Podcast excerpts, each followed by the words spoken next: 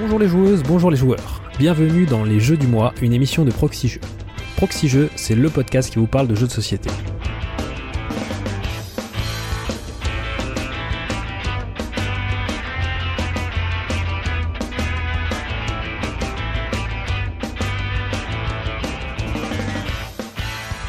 Je suis BenOFX et pour cette chronique Jeux du mois en confinement, je suis accompagné de l'ami Twin. Salut Twin.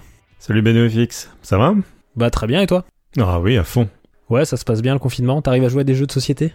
À plein de jeux de société euh, avec la famille. Ah, et un cool. tout petit peu de jeux so- de société en ligne. Ouais, moi beaucoup, euh, surtout en ligne. Moi. Mais je, je, y a, y a un truc que j'ai remarqué, c'est que bah, les nouveautés se font rares parce que on achète moins de jeux hein, en confinement. Et du coup, c'était un peu Eh oui. difficile euh, pour moi de trouver un jeu ce mois-ci. Vous verrez sur quoi j'ai réussi à, à retomber sur mes pattes. Mais avant de vous parler des deux jeux, on garde la surprise. Est-ce qu'il y a des retours sur euh, l'émission, enfin des commentaires sur le sur l'émission précédente, qui était donc euh, Caro Combo et Harry Potter Hogwarts Battle? Un commentaire de, de l'ami Suiveil qui parle de, de Harry Potter, donc que j'avais présenté la, le mois dernier. Euh, on s'était interrogé avec Cyrus sur pourquoi est-ce que le jeu était indiqué à partir de 11 ans, et il a une excellente euh, explication. Ce serait que 11 ans correspond en fait à l'âge où les personnages euh, du monde d'Harry Potter vont à l'école de Poudlard. Donc, En première un- année, mais bien Eh sûr. oui, eh oui. C'est ça. En plus, il a fait ce commentaire-là juste aujourd'hui, donc il est euh, parfaitement dans les temps. C'est ma- c'est magnifique. Il, sa- il savait qu'on enregistrait aujourd'hui. Il l'a senti.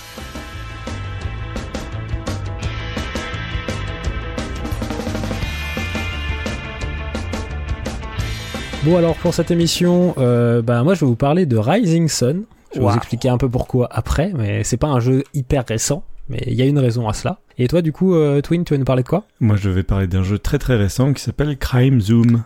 Ouh, Crime Zoom, et qui est sorti officiellement? Parce qu'il y avait une avant-première à Cannes. Oui, ça y est, il est, il est, il est sorti du coup. Il est sorti, il est disponible dans les excellentes boutiques euh, en ligne. Qui font de la livraison euh, sans contact. Tout à fait. Ça marche. Et ben je te propose qu'on commence par Rising Sun. oh yeah. Alors, on va commencer par la petite fiche signalétique de Rising Sun. Donc c'est un jeu de Eric Lang, que certains d'entre vous connaissent j'imagine, puisque c'est un auteur qui a pas mal travaillé sur des jeux de société dans l'univers Warhammer, dont un jeu qui est relativement célèbre, qui s'appelle Chaos dans le Vieux Monde, qui avait fait euh, parler de lui à, à sa sortie, et qui est d'ailleurs un peu à l'origine des, des, des jeux dont on va parler, Blood Rage, euh, euh, Rising Sun et Ankh, c'est un peu des, des descendants spirituels de Chaos dans le Vieux Monde. On lui doit aussi euh, Arcadia Quest, euh, bah, j'ai dit Blood Rage également, euh. The Over, et euh, récemment il y a eu aussi un The Godfather, Corleone's Empire, que des jeux chez Cool Mini or Not, puisque depuis euh, deux ans à peu près, je crois qu'il est employé chez, chez Ouais. Cool Mini or Not, et donc il est euh, voilà, il est développeur euh, de jeux pour Cool Mini or Not. Donc c'est bien entendu un jeu édité par Cool Mini or Not. Comme souvent sur ces jeux, euh, c'est des coéditions avec Guillotine Games et puis Edge pour la partie euh, pour la partie française et européenne même je pense, euh, avec comme distributeur Asmodee D'accord. Comme euh, Rising Sun, comme le précédent opus Blood Rage, a fait, euh, a été euh, créé via un financement participatif Kickstarter. Donc il a eu euh, 31 262 contributeurs qui ont engagé un total de 4 228 000 dollars. Waouh. Donc un plutôt euh, un plus beau projet, une belle réussite sur Kickstarter, bien plus que, que ce qu'avait fait Blood Rage d'ailleurs le premier. euh. Alors je, parle beaucoup de Blood Rage pour ceux qui n'ont pas suivi euh, la chronique euh, de Blood Rage qui a maintenant deux ans pratiquement. Euh, j'avais fait la chronique de Blood Rage euh, au moment du Kickstarter justement de Rising Sun et j'avais fait j'avais fait Blood Rage pour parler plus tard de Rising Sun. J'ai un peu tardé, je vous expliquerai pourquoi. Mais là en ce moment il y a le Kickstarter mais qui sera fini je pense tout juste fini ou sur le dernier jour quand quand cette émission sortira. Il y a en ce moment le Kickstarter de Hank, qui est en fait le troisième jeu de la saga, puisque Eric Lang a fait une sorte de saga de jeux de, de jeux de, on va De dire, mythologie. de, ouais, de jeux sur des, sur des mythologies, des jeux vraiment à, à, à, on va dire, conquête et, euh, et gestion de territoire. Euh, donc le premier était Blood Rage dans la mythologie euh, nordique, viking. Euh, Rising Sun, c'est le deuxième qui se passe, on le verra, dans la mythologie japonaise. Et donc Ankh, le troisième, je sais même pas si ça se prononce comme ça, je crois, ça, y a, y- enfin, les Il n'y a prononciations. plus euh, personne pour le savoir de toute plus- façon. Ouais, on sait pas trop. Ankh, donc le troisième qui est actuellement en financement participatif, qui se passe dans la mythologie égyptienne. Et donc pas du tout à Ankh-Morpork, euh, la célèbre ville du, du disque monde. Non, pas du tout. Mais ça aurait pu, hein. C'est peut-être le, le quatrième euh, opus. Ce serait bien. l'opus secret. Donc voilà, ces trois jeux euh, sont euh, chez Cool Mini or Not, sont Mhm. euh, designés par Eric Lang, et ces trois jeux aussi sont illustrés par Adrian Smith. Donc euh, un, un illustrateur et un, un artiste, euh, un concept artiste freelance qui a Mhm. notamment bossé sur d'autres jeux, mais pas énormément, sur Blood Rage, comme je le disais, sur The Overs, un autre jeu euh, Cool Mini or Not et, et, euh, et signé Eric Lang, et qui a aussi euh, donné une, qui a mis sa patte aussi sur une partie de Conan euh, de Monolith. Pour les plus vieux d'entre nous, il avait aussi, il était aussi intervenu sur les premières éditions de, de Magic, je crois. Oui, tout à fait. Il avait fait pas mal de pas mal d'illustrations pour Magic aussi. Rising Sun, c'est un jeu pour 3 à 5 joueurs. On verra qu'on peut jouer jusqu'à 6 avec une des extensions. Mhm. C'est conseillé à partir de 13 ans pour des parties qui varient, je dirais, entre 1h30 et 2 heures. Ça va dépendre assez aussi du nombre de joueurs. D'accord. C'est disponible euh, chez notre partenaire Philibert au modique prix de 89,99€. C'est pas un jeu qui est donné Au- euh, en termes de tarifs, mais il y a beaucoup, beaucoup de donné. matos. Ouais, au kilo, c'est, c'est, c'est pas trop mal. bon, comme tous les kilos plastiques, euh, malheureusement, c'est fabriqué en Chine. Mais bon, des usines de figurines, euh, Ouais, surtout pour euh, 31 262 boîtes. c'est ça. Et euh, bien sûr, on vous mettra le petit lien Philibert euh, si ça vous intéresse. Alors, de quoi ça parle? Ouais, de quoi ça parle? Comme je disais, euh, il y a environ deux ans, je présentais Blood Rage, qui est un de mes jeux préférés, qui était le premier opus de la trilogie euh, mythologique de, de Eric Lang. Mhm. Et aujourd'hui, il y a le troisième opus, Hank, euh, qui est en Kickstarter. Donc je me suis dit que c'était le bon moment pour vous parler de Rising Sun. Rising Sun, je voulais, vous en parler un peu avant. J'avais prévu, en fait, quand j'ai fait Blood Rage, j'avais prévu de faire Rising Sun à sa sortie. Mais euh, le fait est que j'ai été très très déçu à ma première partie. Aïe. Bah, je l'ai pas, je l'ai pas présenté tout de suite. Mais j'y suis revenu, j'ai fait des parties qui m'ont beaucoup plus euh, intéressé, beaucoup plus plu. Donc euh, voilà, je, pense aujourd'hui pouvoir vous faire euh, une petite chronique sur le jeu avec une vision, une vision assez qui est pas tout blanc mais qui est pas tout noir non plus. Je pense qu'il y a des très très bonnes choses dans le jeu, mais il y en a d'autres qui me gênent un petit peu. Donc on va on va voir tout ça ensemble. Pour vous faire un peu le, pour vous mettre un peu dans l'ambiance du jeu, je vais vous lire la petite intro dans le dans le livre de règles. Pendant ce temps, je vais jouer du sakuhachi pour t'accompagner.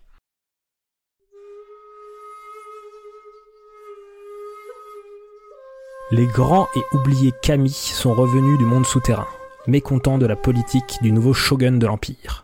Au printemps de cette nouvelle année, les kami ont réuni leur clan sacré pour une ultime quête, réunifier les terres du Japon et raviver les anciennes traditions.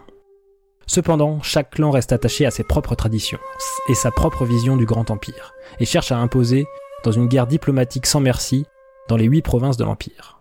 Des alliances doivent être forgées, les trahisons sont inévitables, L'honneur est glorifié et bafoué. Des mandats politiques doivent être exécutés. Des guerres destructrices doivent être livrées, mais ne seront gagnées que par d'immenses compétences et d'astucieuses négociations. Un seul clan sera vainqueur à la fin de l'hiver. Vous, honorable shogun, allez diriger l'un de ces clans. Aurez-vous assez d'honneur, de vertu, d'esprit et de maîtrise du combat pour être à la hauteur de cette quête? Alors là, voilà, vous savez tout du jeu. Je vais quand même expliquer un peu les règles parce que euh, c'est plus compliqué que ça. Mais donc, Rising Sun, comme vous l'avez compris, c'est vraiment un jeu de contrôle de territoire, d'influence et de négociation aussi. Il y a une bonne part de négo. Euh, et qui place les joueurs à la tête d'un clan dans un Japon médiéval mythologique avec euh, plein de, de chouettes créatures, etc. Donc, on va rentrer un peu plus dans les explications. Alors, je vais essayer de faire vite. Je vous garantis rien, mais j'aimerais quand même balayer euh, un peu toutes les règles parce qu'il y a des choses assez intéressantes, vous verrez. Donc, je vais y aller un peu. euh, je vais y aller un peu. euh, je, vais, vous raconter l'installation et puis je vais vous raconter les différentes phases qu'il y a qu'il y a dans le jeu. On va essayer de faire euh, pas trop trop long, mais que vous ayez un- un- une vue d'ensemble quand même du jeu. Donc déjà, euh, je vais commencer par l'installation du jeu, donc parce que ça va vous donner une petite vision d'ensemble. Déjà, Rising Sun, il y a un grand plateau au centre de la table, euh, avec le Japon découpé, comme on le disait, en huit territoires. C'est huit provinces qu'on va pouvoir, euh, sur lesquelles on va se battre avec euh, avec nos clans. Il y a aussi quatre emplacements de temples, parce que, comme vous, je vous l'ai dit dans l'intro, c'est les kami en fait, donc les des grands esprits euh, du, Japon mythologique, qui nous ont qui nous ont demandé de, de, prendre les choses en main. Donc il y a quatre temples et chaque temple va représenter un kami en fait et on va pouvoir envoyer des moines dans ces temples pour prier les kami et avoir des faveurs. Ensuite, le jeu de base, dans le jeu de base, il y a cinq clans. Donc les joueurs représenteront l'un de ces clans et contrairement à Blood Rage où on part avec des clans vraiment symétriques et c'est vraiment les achats qu'on va faire ou le draft qu'on va faire de cartes qui vont différencier nos clans, là dans Rising Sun, on va partir avec des clans qui sont asymétriques. Chaque clan a un pouvoir bien particulier. Euh, ces pouvoirs, ils sont plus ou moins, ils peuvent être plus ou moins forts, sont pas forcément très équilibrés. Par contre, du coup, on va avoir des, enfin, si on a un clan un petit peu moins fort, normalement, on va avoir d'autres avantages. Notamment, on va avoir un revenu de début de, tour euh, qui est des pièces qui vont être vachement importantes, qui va être différent d'un clan à un autre. Donc, euh, forcément, plus on a un pouvoir fort, moins on aura de pièces, et vice versa. Si on a un clan un peu moins fort, on aura des revenus plus importants. Et surtout, chaque clan, au début de partie, va avoir un niveau d'honneur. Il y a une piste d'honneur sur le plateau aussi. Et l'honneur c'est très important au Japon et dans, d'autant plus dans le Japon euh, dans le Japon féodal. Et donc cette piste d'honneur elle va être très importante parce qu'elle va avoir une situation de départ, elle va changer au cours de la partie. Mais l'honneur en fait c'est vraiment ce qui va euh, départager toutes les égalités. Et des égalités dans le jeu, il peut y en avoir à plein de niveaux différents. Euh, avoir beaucoup d'honneur, c'est vraiment quelque chose de très important dans le jeu. pour chaque clan, on va avoir des figurines, parce que c'est un jeu de figurines aussi, un peu comme dans Blood Rage. Euh, donc chaque clan va avoir euh, de base trois types de figurines euh, dans sa réserve. Il y a les bushi. Les bushi c'est les soldats, c'est vraiment ceux qui, les simples soldats qui vont se battre, très bons combattants, mais voilà, ça va, ça va pas plus loin. On a ensuite les shinto. Les shinto c'est nos moines. Donc c'est des moines combattants, hein. ils savent si, si vous les mettez sur un territoire et qu'il y a de la bagarre, ils savent très très bien se défendre. Par contre les Shinto, c'est aussi c'est aussi les seules figurines que vous allez pouvoir envoyer dans les temples des kami pour prier les kami et essayer de, de récolter leur faveur. Et enfin, vous avez une figurine qui est le daimyo. Donc le daimyo, c'est bien sûr le leader du clan, euh, celui qui, qui représente euh, qui vous représente sur le plateau. Euh, donc ces clans-là, en début de partie, chacun va se placer sur un territoire, sur les huit territoires possibles. Chaque en fait clan a un territoire euh, d'origine en fait euh, sur lequel il, est au départ. Donc sur ce, territoire, on va mettre un bushi, le daimyo et une forteresse. La forteresse, c'est les endroits en fait où vous allez pouvoir faire popper, faire apparaître des figurines par la suite du jeu. Vous en avez une au départ sur un territoire particulier, vous allez pouvoir en construire d'autres par la suite. Donc ça, c'est l'installation, la mise en place générale. Euh, les kami, je vous ai dit, il y a quatre temples, mais il y a sept kami en tout dans le jeu. Donc on va, en, on va ah. en tirer au hasard en fait 4, ça va mettre un peu de rejouabilité dans le jeu, et les faveurs en fait vont être un peu différentes, ça va être des bonus en fait, euh, à chaque fois euh, je vous expliquerai comment ça va arriver, mais euh, ça va nous permettre d'avoir des, des, des, des, bonus qui vont être différents d'une partie à l'autre, puisque sur les 7 disponibles on n'en prend que 4 à chaque partie. Ensuite il y a un élément très important du jeu, ce sont les cartes saison, qui correspondent un peu aux cartes qui pouvait y avoir dans Blood Rage, les cartes où on, va avoir des améliorations de clans, on va avoir des monstres qu'on va pouvoir recruter. toutes ces cartes saison, bah, elles sont triées bien sûr par euh, par saison en fait, puisque dans le jeu il va y avoir trois âges, comme dans Blood Rage, mais sauf qu'on n'appelle pas ça des âges. Dans Rising Sun, c'est des saisons. Il y aura le printemps, l'été, l'automne, et la quatrième saison, l'hiver, en fait, correspond à la phase de comptage des points. Et donc on aura trois euh, trois grands euh, trois grands cycles de jeu, comme dans Blood Rage, trois âges qui correspondent à ces trois saisons. Et donc pour chacune de ces saisons, on va préparer un deck de cartes qui sera disponible. Et donc là, on va pas les drafter comme dans Blood Rage. En fait, elle, ça va, ça, il y a une action du jeu qui va nous permettre de les acheter. Et on, va pouvoir, euh, on va pouvoir les acheter. Il y a plusieurs types de cartes. Il y a, il y en a euh, 5 en tout. Oui. Il y a des cartes d'amélioration qui sont les cartes vertes qui permettent euh, en fait quand on va les acheter d'améliorer les caractéristiques de son clan, enfin donner un bonus à son clan ou à certains personnages de son clan. Par exemple, ça va dire que bah, les Bushi, euh, ils ont plus un de force mais deux de force parce que par, par défaut toutes vos figurines ont un de force dans les combats, on verra ça plus tard. Euh, donc voilà, c'est un exemple. Ensuite, il y a les cartes vertus qui sont des cartes bleues qui sont des cartes bonus dans certaines conditions ou situations. Donc ça en fait vous les avez tout le temps devant vous et euh, quand il se passe quelque chose, et eh ben vous allez euh, gagner euh, des points de victoire par exemple ou vous allez pouvoir faire une action supplémentaire en fonction de des événements du jeu en fait tout simplement. On a ensuite les cartes monstres donc c'était un peu c'est un peu la signature aussi de, cette, de cette trilogie, c'est qu'il y a des gros monstres, des magnifiques figurines qu'on va pouvoir euh, recruter et qui vont pouvoir rejoindre en fait notre euh, le rang de notre clan ou bah, c'est, toujours des clans euh, que ce soit dans Blood Rage ou dans Rising Sun. Donc ça c'est les cartes marron qui vont vous permettre voilà d'avoir des monstres qui bah, qui ont soit une force assez monumentale, soit qui va qui vont compter comme comme des des Shinto que vous allez pouvoir envoyer au temple, soit comme des daimyo donc vous allez avoir des avantages, soit qui voilà qui, qui vont avoir un certain nombre de, pouvoirs. On a ensuite les cartes renforcement qui sont des cartes rouges qui vont vous donner un avantage, un bonus en tout cas au début de la phase euh, de bataille, de guerre. On y reviendra un peu après. Donc ça va souvent vous rapporter des pièces ou des ronins. Et enfin on a les cartes mérites qui sont les cartes bleues euh, claires qui eux sont des objectifs de fin de partie, qui vont pouvoir vous rapporter des points si vous remplissez les conditions en fin de partie. Donc au début de chaque saison, euh, je vous ai dit il y a 8 provinces. Donc chaque saison, euh, il y a des tuiles qui représentent ces provinces. À chaque saison, il y a les 8 mêmes tuiles des 8 provinces. On va les mélanger et on va en révéler un certain nombre qui correspond au nombre de joueurs plus 2. Donc par exemple à 4 joueurs, on va dévoiler 6 provinces sur les 8. On D'accord. va les classer dans un certain ordre. Et contrairement à Blood Rage où en fait c'est les joueurs qui déclenchaient des batailles sur des en voulant piller des villages, etc. Là, on va pas déclencher de bataille. Les batailles vont avoir lieu dans ces provinces qui ont été tirées.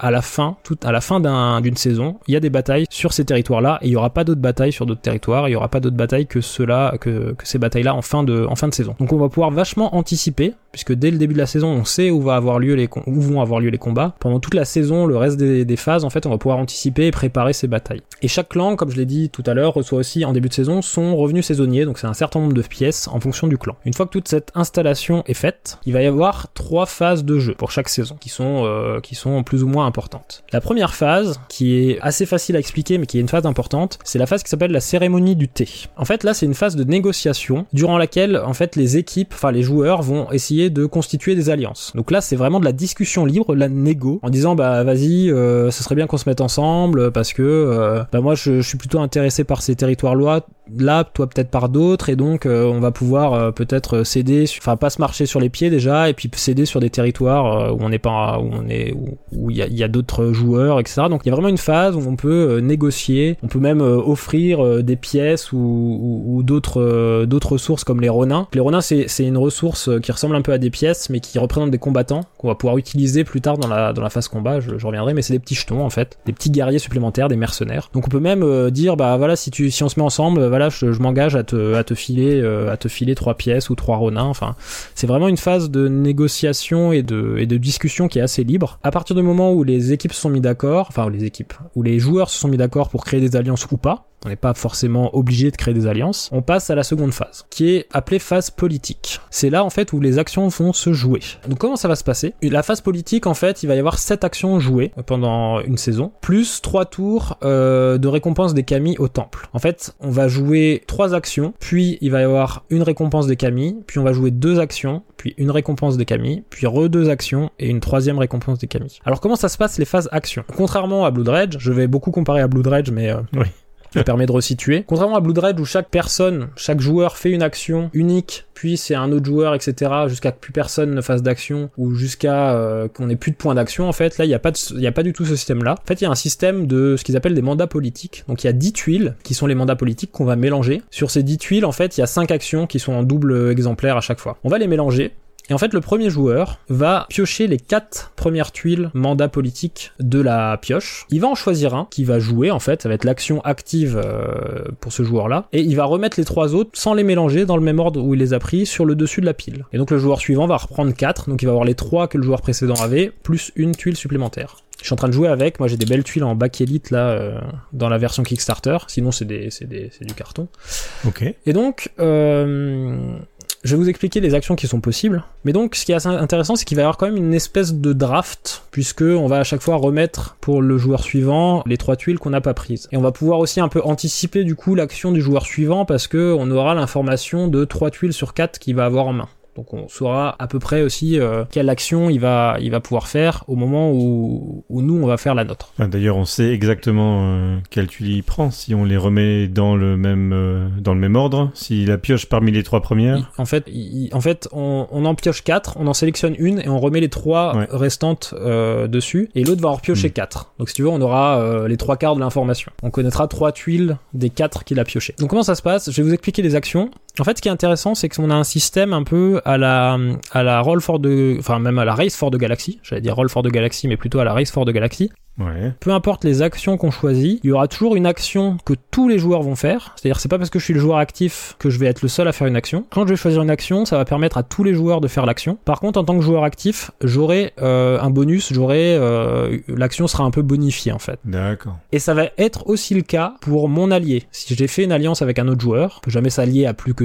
à plus que deux joueurs. hein. Il peut y avoir plusieurs alliances de deux, mais c'est toujours des alliances de deux maximum. Si j'ai un allié, quand je vais faire mon action, mon allié bénéficiera aussi de ce bonus. Ah oui. Donc la première action possible dans cette tuile d'action, c'est l'action recruter. Elle est assez simple, elle permet de placer une figurine de ma réserve de mon clan sur le plateau pour chaque forteresse que je possède. Donc si j'ai une forteresse, je peux placer une figurine dans la province où est cette forteresse. Comme je vais pouvoir construire d'autres forteresses, c'est ce que je disais tout à l'heure, si j'ai trois forteresses dans trois provinces différentes, je vais pouvoir mettre une figurine dans chacune de ces provinces. Je peux très bien avoir plusieurs forteresses dans la même province et donc mettre plusieurs figurines euh, dans la dans, dans dite province. Euh, c'est là aussi où les les Shinto, donc les moines, vont avoir un pouvoir un peu différent, c'est-à-dire que si je recrute un moine, je peux le mettre soit dans la province où j'ai une forteresse, ou à la place, plutôt que le mettre sur le, les, provinces qui vont être en guerre, je peux l'envoyer dans un des temples de Kami, pour prier le Kami. Et ça, ça va, avoir une, ça va avoir une importance sur la phase des Kami après. Donc ça, tout le monde va pouvoir recruter autant de figurines qu'il a de forteresses. Par contre, le joueur actif et son allié vont pouvoir en recruter une de plus. Ils ont, euh, s'ils ont trois forteresses, ils vont pouvoir recruter quatre figurines. Ils en ont une de plus que leur nombre de forteresses. Donc ils ont un,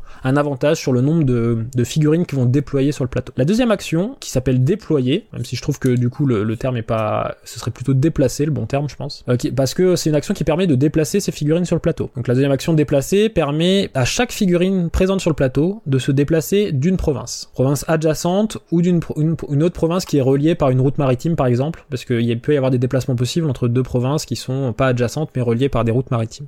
Donc chaque figurine, tout le monde peut déplacer chacune de ces figurines, c'est pas obligatoire, d'une province pour euh, voilà pour les bouger et pour essayer d'aller euh, conquérir des provinces euh, sur lesquelles ils n'ont pas de forteresse par exemple. Puisque recruter ça arrive forcément là où tu as une forteresse. Si tu veux aller sur les provinces d'à côté faut utiliser l'action déployée. Il y a le bonus ou en tout cas l'action possible pour le joueur actif et son allié c'est de dépenser trois pièces pour construire une forteresse na, une forteresse sur n'importe quelle province du, du, plateau. Même un endroit où il n'est pas déjà présent. Ouais tout à fait. Il a pas besoin d'avoir de, de figurines sur cette province. Il place une forteresse où il veut. Il faut qu'il paye trois pièces. Et on verra que les pièces après c'est quand même important mais à la prochaine action recrutée, forcément, bah, il va pouvoir amener plus de figurines s'il a plus de forteresses. Donc c'est assez intéressant d'être eh euh, joueur actif au moment de cette phase euh, de déplacement et de déploiement. Voilà, déploiement, déploiement c'est plus pour les forteresses du coup, je pense. La troisième action, elle s'appelle entraîner. Et entraîner, c'est une action qui est très importante puisque c'est celle qui va permettre d'accéder aux fameuses cartes de saison. Et les cartes que j'expliquais tout à l'heure avec les améliorations, le recrutement des monstres ou les objectifs de fin de partie. Donc ça, à chaque saison, en fait, il y aura un deck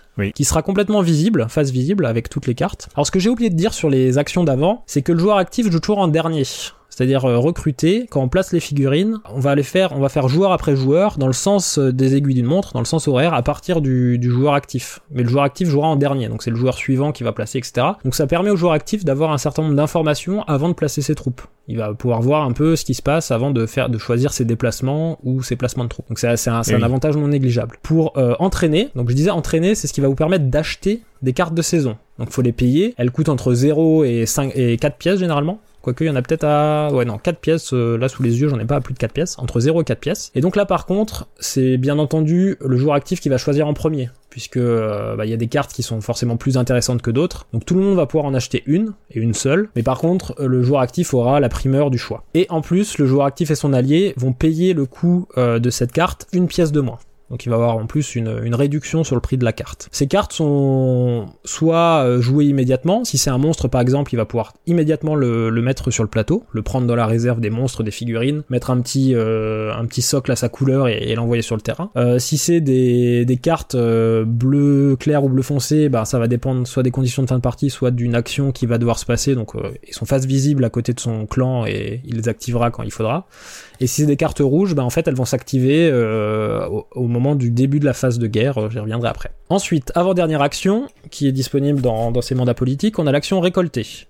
L'action récoltée, tous les joueurs qui ne sont pas le joueur actif et son allié euh, récupèrent une pièce d'or. Et le joueur actif et son allié, en fait, va récupérer, dans chaque province, il y a un espèce de petit bonus, oui. qui est soit euh, des pièces, soit des points de victoire, soit des renins, soit un mélange un peu des trois. Les joueurs, le joueur actif et son allié vont pouvoir récolter ces bonus dans les provinces où ils sont où ils ont le plus de force. Donc euh, en fait comme je vous le disais, chaque figurine a une force qui varie de 1, 2, 3, enfin voilà. On fait toujours le total des forces des figurines dans une province et si le joueur actif est, euh, a le plus de force dans une ou plusieurs provinces, et eh ben il, en récupère les, bonus indiqués. Euh, ça peut être assez intéressant des fois parce que ça peut permettre de récupérer pas mal de pièces ou pas mal de quelques points de victoire aussi qu'on récupère tout de suite, ou euh, des ronins qui serviront, je vous l'expliquerai, pendant la phase de bataille. Et ensuite, on a le dernier euh, le dernier, euh, la dernière action, le dernier mandat politique possible, qui est le plus, qui est un des plus intéressants, qui s'appelle trahir. Ah. Alors trahir, c'est le seul mandat qui ne bénéficie qu'au seul joueur actif. C'est-à-dire que les autres, euh, les autres joueurs ne vont pas faire d'action. Donc le, le fameux joueur actif va pouvoir retirer deux figurines du plateau qui appartiennent à d'autres joueurs, mais à deux autres joueurs différents. Il peut pas enlever deux figurines du même joueur. Oui. Il va remplacer ces figurines sur le plateau par ses propres figurines, mais du même type. Par exemple, s'il enlève un Shinto de quelqu'un,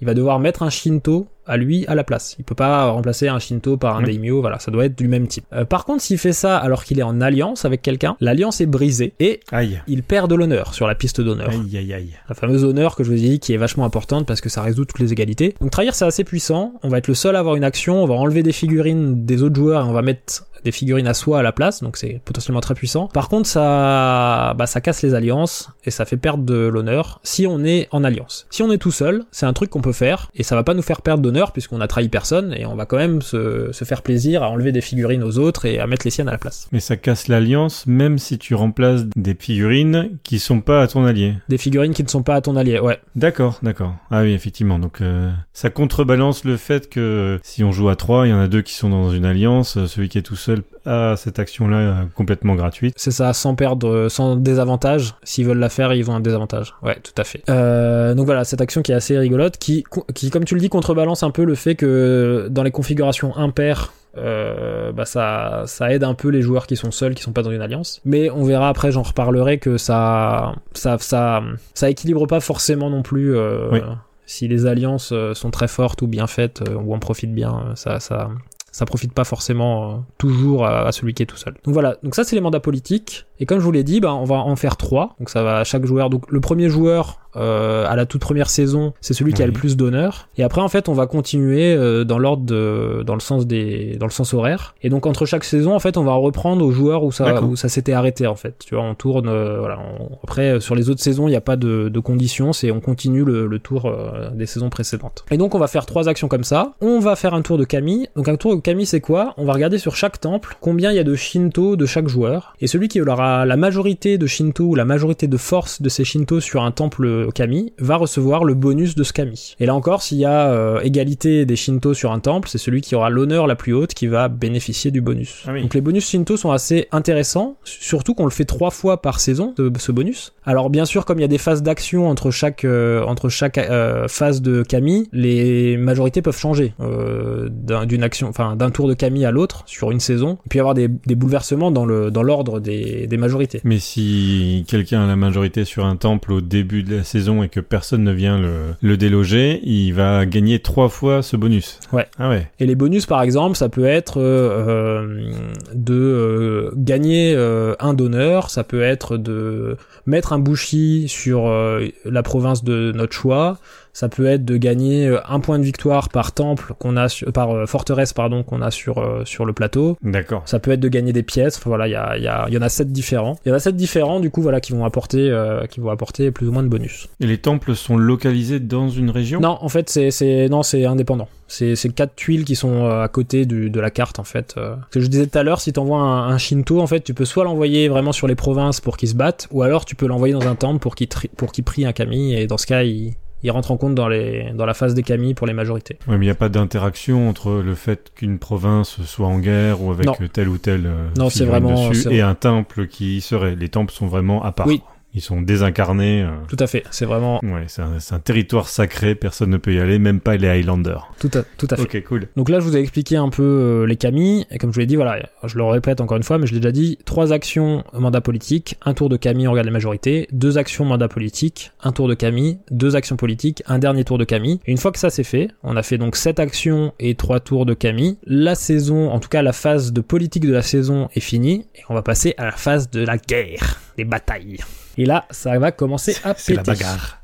Donc c'est là que les joueurs qui ont acheté des cartes rouges euh, renforcement là vont pouvoir euh, bah, les, mon- les, les utiliser. Ils vont recevoir un bonus euh, du début de la phase guerre, donc souvent ça va être des pièces ou des renins. Puis après, on va regarder les provinces dans l'ordre, hein, puisque quand on a tiré au sort les, les provinces où, où, où, il y allait avoir la guerre, en fait, on va les faire dans l'ordre où elles ont été Oui. tirées. La première d'abord, par exemple si c'est à Hokkaido que ça se passe en premier, on va faire la Mhm. guerre à Hokkaido. On va regarder ce qui se passe à Hokkaido. S'il y a personne dans la province, bah rien ne se passe, et la tuile, euh, parce que les petites tuiles des provinces qui ont été tirées, on va pouvoir les gagner. C'est ça qui va nous rapporter entre autres des points de victoire. Si on voit qu'à Hokkaido il y a personne, bah la tuile Hokkaido elle va simplement être défaussée et personne la récupérera pour l'âge 1. S'il y a un seul joueur qui est tout seul sur sa province, personne euh, est venu contester cette province, bah il va gagner la, la tuile automatiquement. Il va se la, il va la récupérer. D'où l'intérêt euh, de faire une trahison juste avant la phase de guerre pour que il y avait deux bonhommes de deux couleurs différentes et là il n'y a plus qu'une couleur quoi. C'est ça. J'ai changé le bonhomme, euh, tout à fait. J'ai changé le bonhomme qui était d'une autre couleur avec un bonhomme de ma couleur et donc Ah, euh, cool. je suis pas, je suis pas embêté et je récupère la tuile directement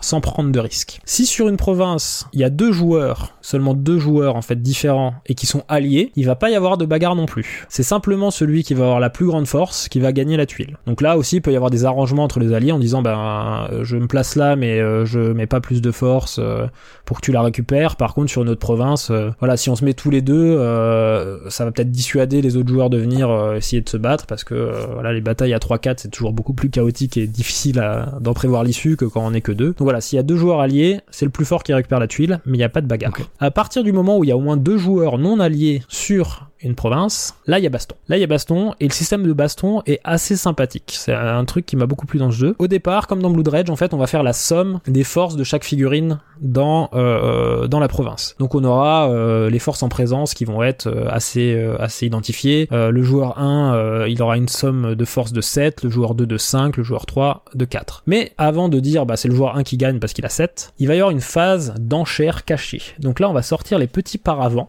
c'est le seul moment où on sort les petits paravents. Enfin, on peut les garder devant soi avant, mais je veux dire, les informations sont pas cachées. Le nombre de pièces, le nombre de renins, on doit savoir Ouais. qui a quoi. C'est juste au moment de ces batailles qu'on va mettre derrière le petit paravent une petite tuile sur laquelle il y a quatre actions différentes. Quatre actions différentes qui vont avoir lieu, enfin trois actions qui vont avoir lieu pendant la bataille, avant la résolution de la bataille en fait, et une qui va avoir lieu après la résolution de la bataille. D'accord. Ces actions, en fait, c'est des bonus qui vont bénéficier à un seul des joueurs qui va être présent dans cette bataille. Et c'est là où on va utiliser nos pièces. En fait, on va miser secrètement sur une ou plusieurs de ces actions un certain nombre de pièces. Puis quand tout le monde aura, misé les pièces qu'il veut, on va retirer les paravents et on va voir qui a misé combien sur chacune de ces, euh, sur chacun de ces bonus. Celui qui aura misé le plus de pièces en bénéficiera. Les autres, non. Alors quels sont ces bonus? Le premier, qui est très très japonais, et très japonais féodal, c'est le seppuku.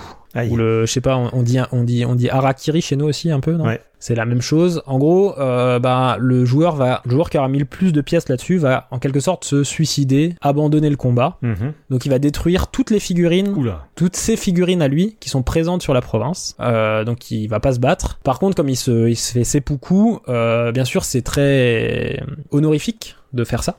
C'est très voilà. Donc il va gagner bien sûr un point de victoire par figurine qui sont détruites et il va monter d'un point sur la, enfin d'un rang sur la piste d'honneur par figurine détruite. D'accord. Donc c'est un bon moyen bah, de gagner des points de victoire et aussi surtout de reprendre la tête sur la piste d'honneur, de gagner beaucoup d'honneur si on détruit par exemple trois figurines. euh, comme l'honneur en fait il n'y a pas de valeur, hein, c'est un positionnement relatif par rapport aux autres joueurs. Oui. En- si on gagne euh, trois euh, trois rangs d'honneur généralement, euh, bah, quand on joue à 4 on est on est devant, on est pratiquement devant quoi. Oui. Donc euh, c'est assez intéressant si on veut gagner de l'honneur, ça fait des points de victoire. Il y a des stratégies aussi euh, qui peuvent être à base de seppuku, un peu comme dans Blood Rage où il y a des stratégies en fait où il faut perdre des batailles, euh, des stratégies euh, autour du dieu Loki qui permettaient de gagner des points quand on perd des batailles. Et ben là il y a aussi des stratégies où on va pouvoir euh, venir un peu juste pour faire seppuku, pour gagner des points de victoire et éventuellement gagner de l'honneur qui va nous permettre de, bah, de gagner une égalité plus tard ou sur un autre territoire. Comme les batailles sont faites territoire par territoire, on peut très bien, euh, si on est à égalité sur un territoire et qu'on sait qu'il va y avoir peut-être une égalité euh, qu'il va falloir être départagée, choisir de se faire seppuku sur une bataille d'avant, comme les batailles sont séquentielles, pour euh, gagner de le- gagner justement euh, de, de l'honneur et bah, sortir victorieux d'une égalité par exemple. Ensuite, le deuxième avantage de guerre bonus qu'on peut débloquer, si bien sûr on a misé assez de pièces dessus, plus de pièces que les autres. Et là encore une fois, s'il y a une égalité sur la mise du nombre de pièces sur un avantage, c'est celui qui a l'honneur la plus forte qui gagne. Donc voilà, l'honneur c'est vraiment important parce qu'il y a plein de types d'égalité Oui. qui vont être qui va être résolu par ces- par cet honneur. Donc le deuxième avantage qu'on peut gagner en misant dessus, c'est la prise d'otage. Donc si on gagne la prise d'otage, on peut enlever une figurine. Elle est pas détruite, hein, on la prend en otage chez nous. On enlève une des figurines d'un joueur adverse euh, sur la province qui est actuellement en guerre. Donc par exemple, on imagine bien que s'il y a un monstre qui a 3 de force, par exemple, le joueur 1 qui avait 7 parce qu'il a un monstre à 3 de force, bah si je lui enlève ce monstre-là, et bah il va plus avoir que 4 de force et peut-être que je vais reprendre la supériorité en force sur, sur la province. Hum, Du coup, l'otage, ça permet d'enlever une figurine et en plus de voler un point de victoire à la personne euh, qu'on prend en otage. Donc il va perdre un point, nous on va en gagner un. Alors il y a certaines figurines par contre qui sont immunisées sur les prises d'otage. Par exemple, on peut pas prendre euh, les daimyo en otage. Et donc il y a certains monstres aussi qui sont considérés comme des daimyo qu'on peut pas prendre en otage. D'accord. Autrement, on peut prendre tout autre type de figurine. Si c'est pas explicitement euh, spécifié sur la figurine, on peut la prendre en otage. Et la figurine sera rendue au début de la saison suivante. Donc elle pourra être réutilisée par le joueur, bien sûr. euh, C'est c'est juste pendant cette saison. Pour être réutilisée par le joueur. euh.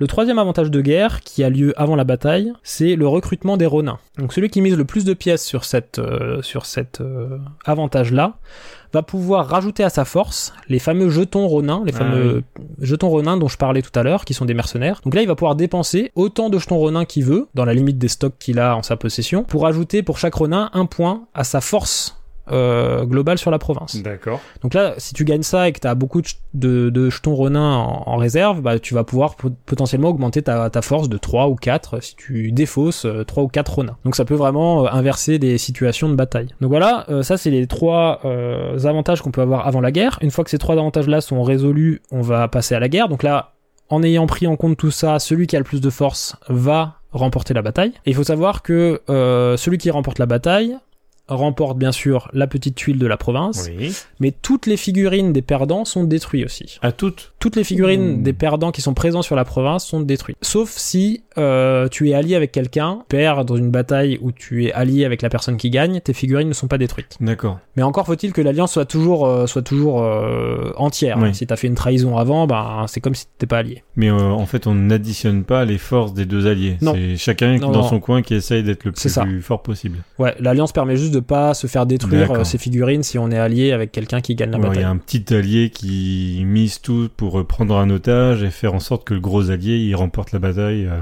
Par exemple. D'accord, C'est quelque chose qu'on peut faire. ouais. Donc une fois que ça c'est fait, on va passer à au quatrième avantage de guerre qui se passe après la bataille en fait, qui sont les, les poètes impériaux. En fait, euh, on peut décider d'être là juste pour raconter, pour faire un poème de la grande bataille qu'il y a eu euh, sur Hokkaido. Ok.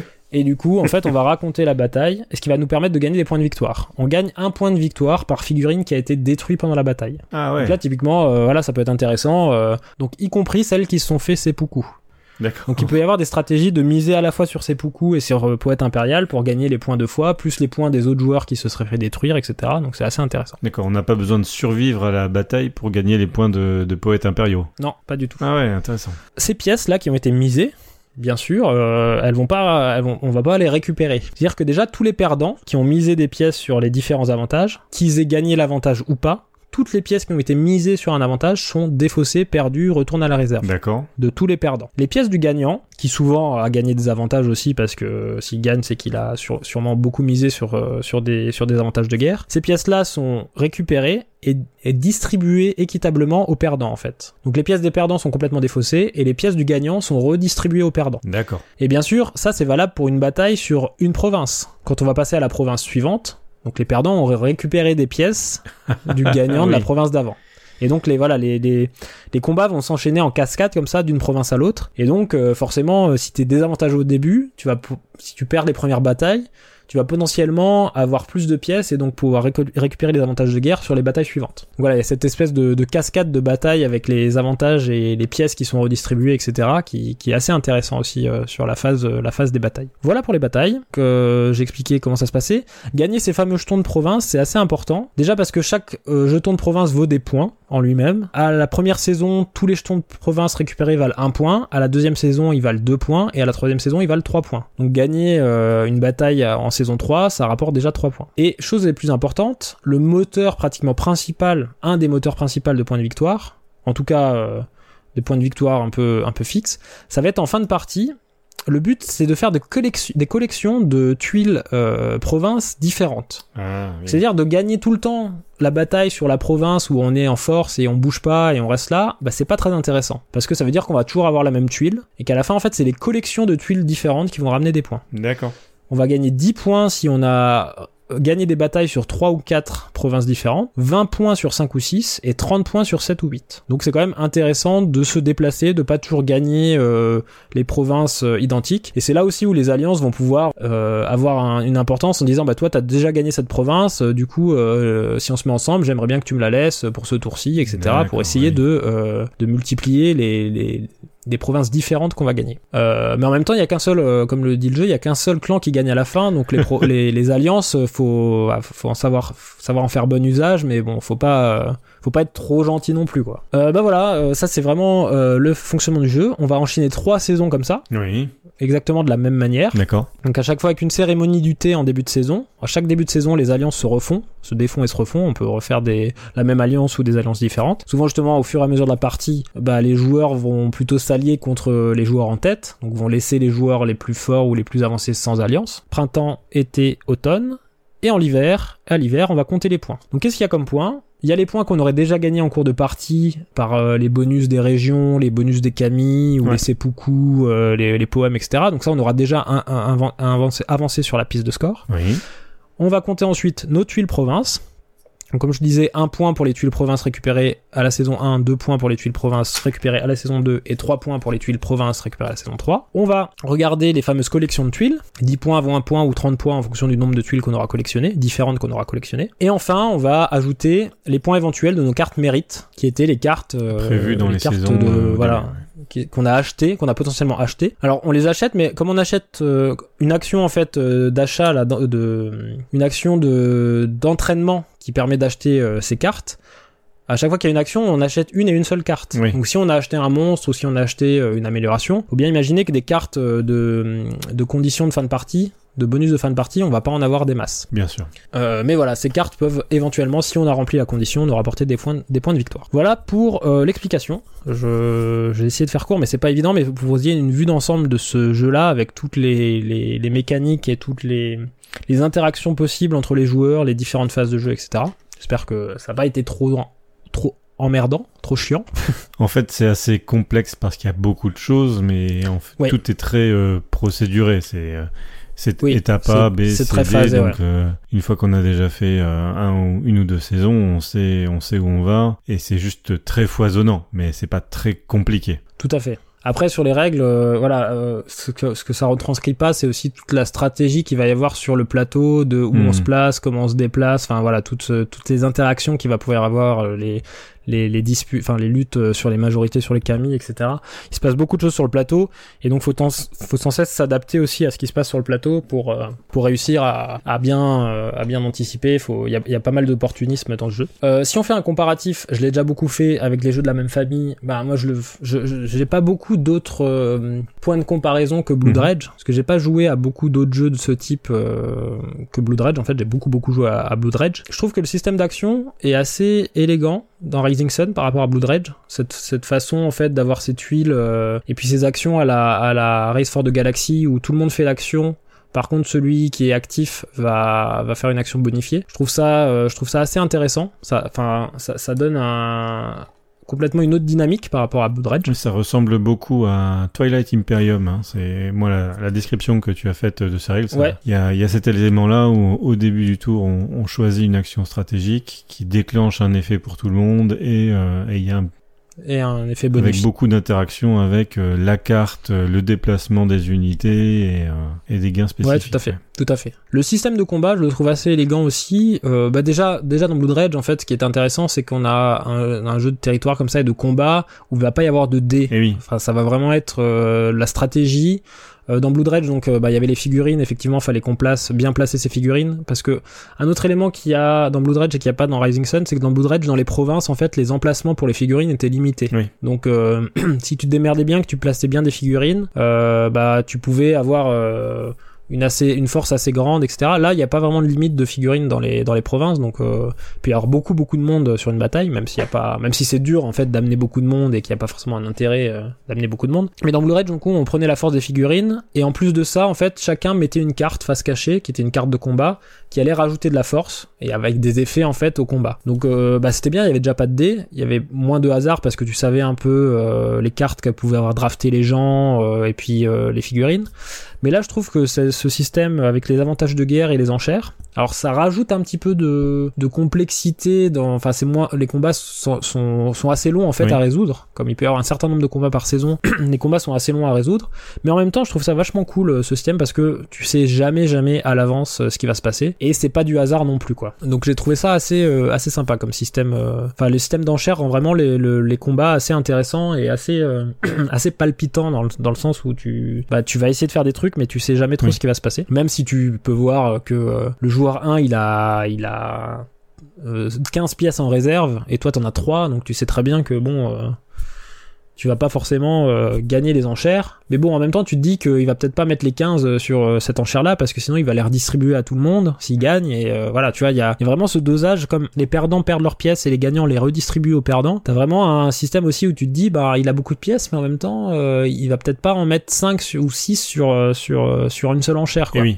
Donc c'est assez intéressant parce que tu t'as un peu, t'as un peu du double guessing par rapport à ça, par rapport à cette phase de combat, qui est plus, plus complexe, mais plus riche aussi que, que les combats dans Blood Rage, par exemple. Ce que je trouve par contre dommage, c'est que dans Rising Sun, il y a moins de contrôle, c'est un peu plus chaotique, et ça et surtout en fait en fonction des configurations. J'y reviendrai, mais je trouve qu'à 5 joueurs, euh, ça manque un peu de contrôle. En fait, on est vachement, t'es vachement dépendant de la négo, de la partie alliance négociation. D'accord. Donc t'es beaucoup dépendant des autres, et donc ça, ça, ça ramène quelque chose qui est, euh, même s'il y a dans le reste du jeu, il y a pas mal de contrôle, mais je trouve euh, dans, dans Blood Rage, c'est vraiment plus épuré. T'as pas cette partie de négo, t'as pas cette partie où tu dépends vraiment des autres. Tu drafts ton jeu, après t'essaies de faire ton jeu, t'essaies, tu essaies de savoir ce que les autres ont dans leur draft, qu'ils vont faire, etc. Et là, avec ce système de, de négociation, d'alliance, euh, c'est un peu, euh, c'est enfin à mon sens, c'est un peu plus chaotique et bah voilà moi, moi ça me plaît un petit peu moins ce côté euh, ce côté mhm. enchère euh, ce côté euh, enfin pas ce côté enchère pardon ce côté négociation plutôt alliance qui fait que tu peux avoir des configurations qui sont un peu bourrins. Ce qui était le cas dans Blood Rage aussi mais dans Blood Rage bah c'est c'est uniquement dû à ce que t'as drafté contre drafté ou pas alors que là, ça peut être dû à, bah, il y a deux joueurs qui sont mis ensemble parce que la configuration était bien pour eux, et toi, tu peux. Dans Blood Red, j'avais vraiment un draft, un, pur draft. Là, il y a, le draft est moins présent, même si, comme je le disais, la phase politique, quand tu pioches quatre tuiles, t'en prends une, tu reposes les trois autres. C'est une sorte de petit draft, mais bon, c'est, on draft pas les cartes on draft pas les cartes saison où il y a vraiment tous les, les monstres les améliorations etc comme c'était le cas dans dans Blue Dredge. Donc là-dessus les sensations sont assez différentes et le tour d'action est voilà est assez intéressant. Moi ce qui m'a gêné donc là j'ai voilà j'ai souligné pas mal de points positifs. Le truc justement ce que je trouve un peu gênant euh, en termes de d'équilibrage en fonction des configurations c'est que le nombre d'actions par tour est fixe peu importe le nombre de joueurs, il y aura 7 actions. D'accord. Donc ça veut dire que quand t'es premier, enfin quand t'es joueur actif, t'as une action bonifiée. Donc t'imagines par exemple à 3, il y a un joueur qui aura 3 actions bonifiées, les, les deux autres en auront que deux. Après ça se lisse un peu forcément sur l'ensemble de la partie parce que tu continues à tourner euh, toujours, euh, tu reprends pas au premier joueur euh, d'un tour à l'autre, tu vas tu continues à tourner donc ça se lisse sur la fin de partie. Mais euh, je sais pas si je le dis maintenant ou si je j'y reviendrai mhm. sur les configurations. Je vais le dire maintenant parce que ça me semble plus logique et on passera plus vite sur les configurations. Par exemple, à 5 joueurs, quand tu joues à 5 joueurs, ça veut dire que euh, les deux premiers joueurs vont avoir deux actions et les trois autres une seule action bonifiée au premier tour. Si les deux premiers joueurs dans l'ordre du tour, ils ont tout intérêt à se mettre en allié en fait, ils vont chacun avoir 4 actions bonifiées. Les deux autres joueurs qui sont en alliance auront que 2 actions bonifiées et celui qui va être tout seul va avoir une action bonifiée. 4 actions bonifiées pour deux joueurs, une action bonifiée pour un. Moi, ma première partie, elle s'est passée comme mhm. ça, et j'étais le joueur tout seul. Et je peux te dire qu'il faut se lever tôt pour rattraper le retard après, parce que t'es pas placé correctement sur la carte. Il y a, y a pas, il y a pas de bonus ensuite pour contrebalancer le fait d'être tout seul, à part cette action bah, Il y a pas d'autres éléments. À, part, à euh, part l'action trahir, et encore l'action trahir, faut que tu la pioches au moment où, eh parce qu'il y en a deux sur dix tuiles. Encore faut-il que tu la pioches quand tu vas, quand tu vas être le joueur tout seul. Eh oui. Donc moi, c'est là où ma première partie, euh, bah, je l'ai vraiment très mal vécu parce que j'ai eu l'impression qu'au premier tour, en fait, euh, je peux rien faire parce que j'ai qu'une action de toute façon et que euh, bah, je crois que j'ai même pas eu trahir donc je peux même pas euh, profiter du fait d'être tout seul euh, pendant que les deux premiers joueurs euh, font quatre actions et après j'ai réussi à faire des trucs mais après le enfin même si après j'ai plus d'actions bonifiées même si les tours d'après j'arrive à faire des alliances j'étais trop à la traîne dès le départ et euh, ça m'a vraiment vraiment pénalisé sur la partie D'accord. et donc, c'est là où je, je, j'ai eu beaucoup de mal. J'ai refait des parties à 3 et à 4 joueurs. Et à 4 joueurs, enfin, à 4 joueurs, ça marche beaucoup, beaucoup mieux. Ça marche beaucoup mieux. Je le conseillerais pas, euh, je le conseillerais assez, je le conseillerais pas à 5 ou alors faut adapter et dire que les, jou- les deux premiers joueurs ont pas le droit de s'allier. Mais bon, c'est un peu dommage parce que ça, ça gâche le côté, euh, justement, de négo, etc. Mais ça peut être, euh, cette configuration à 5, je trouve, peut être déséquilibrée. À 3, c'est un peu moins le cas parce que Oui. c'est plus lissé, parce que, euh, t'as quand même au moins deux actions euh, bonifiées. Enfin, c'est tu peux mieux t'en sortir tout seul. Euh, à 5, j'ai trouvé ça vraiment vraiment violent. Oui. Donc voilà pour les configurations. hein, je normalement on le fait un peu plus tard, mais j'ai parlé des configurations parce que euh, parce que ça ça s'y prêtait bien par rapport à ce que je disais. Et donc voilà, moi c'est c'est vraiment cette cette chose là en plus de la négo et de la partie vraiment euh, négociée machin que que qui est pas mon ma, ma grande tasse de thé. En tout cas pas dans un jeu comme ça de territoire etc je trouve que ça ça rajoute un peu un truc en plus. En trop pour moi mais il y en a qui aiment je sais qu'il y a des gens qui adorent ça justement qu'ils trouvent que cette partie négo ça ça ça sublime vraiment le, le jeu euh, en lui-même. Moi c'est un truc que j'aime un peu moins et en plus cette partie là et comment c'est fait dans certaines configurations je trouve que ça rend ça vraiment très équilibré déséquilibré pardon euh, l'adéquation avec le thème bah on est dedans à 150% hein, euh, avec les les kami les clans les monstres les provinces japonaises le folklore euh, le seppuku, etc. euh, la négociation avec la cérémonie du thé. On peut me dire que euh, on aurait pu mettre un autre thème sur les mêmes mécaniques, sûrement. Mais euh, encore une fois, comme le fait, euh, enfin comme le fait souvent Cool Mini or Not, euh, c'est super super bien intégré, super bien rendu, c'est vraiment bien travaillé là-dessus, donc rien à dire. Le niveau d'interaction et les sensations provoquées, j'en ai déjà un peu parlé, mais il y a beaucoup plus d'interaction euh, que dans un Blood Rage par exemple, où l'interaction se limite au draft et au combat. Là, entre la négociation, les phases de combat avec enchères, le, le- la trahison possible, etc., c'est un jeu avec beaucoup, beaucoup d'interactions et avec la, vraiment la possibilité de, de faire des coups fourrés, etc. Donc pour ceux qui aiment ça, euh, je pense que ça leur... Pour ceux qui aiment les jeux de coups fourrés, les jeux d'enfoirés comme ça, et en plus les jeux type Blood etc., c'est vraiment la parfaite fusion des deux. Moi, c'est un peu la partie euh, qui me plaît un peu moins Au niveau du matériel et de l'ergonomie, bon, on l'a dit, c'est fabriqué en Chine, hein, parce que c'est du kilo plastique euh, vendu à je sais pas combien de milliers d'exemplaires. Mais à part ça, euh, encore une fois, cool mini or not, hein, euh, je vais pas m'étendre là-dessus. Qualité, la qualité est vraiment fantastique. Euh, le matos est très très qualitatif, surtout pour ceux qui ont la version Kickstarter. Moi, j'ai fait un all-in Kickstarter, donc j'ai vraiment tout. le matos est, est fantastique. Sur la version Kickstarter, voilà, les, comme je disais, les petites tuiles de, de, d'action, là, qui, qui sont dans la version Kickstarter, là, qui sont pas des tuiles, euh, qui sont pas des punch, mais qui sont des petites tuiles en bakélite plastique, là, qui sont, qui sont très très belles. Enfin bref, tout est, tout est vraiment très beau. Les figurines sont vraiment magnifiques. Les monstres, enfin, le niveau de détail des figurines, c'est, impressionnant. C'est vraiment impressionnant. Je pense qu'on est même un, un, niveau au-dessous de Blood Rage sur la qualité, euh, la qualité des figurines. Le petit bémol, c'est que souvent sur ce genre de jeu, on a une boîte avec beaucoup beaucoup de choses, des figurines machin. Le rangement, enfin, il prévoit rien. C'est vraiment, euh, en fait, il prévoit, si, il prévoit des espèces de, il y a des espèces de cales plastiques, etc. Mais une fois que t'as dépunché tout, euh, les, les boards, etc., il y a plus de place dans la boîte. Donc c'est vraiment pas très bien foutu pour le rangement. Moi, clairement, ce genre de jeu qui est déjà un petit peu cher, avec beaucoup de figurines et euh, avec beaucoup de matos, beaucoup de mise en place. Moi, souvent, je prends le, je prends le, le broken token, l'organizer, euh, même si ça coûte un bras. euh, Enfin, je c'est vraiment le genre de jeu pour lequel Ouais. euh, je trouve ça euh, vraiment euh, super super pratique parce que tu gagnes du temps à la mise en place, tes figurines sont protégées, enfin il y a vraiment beaucoup d'avantages.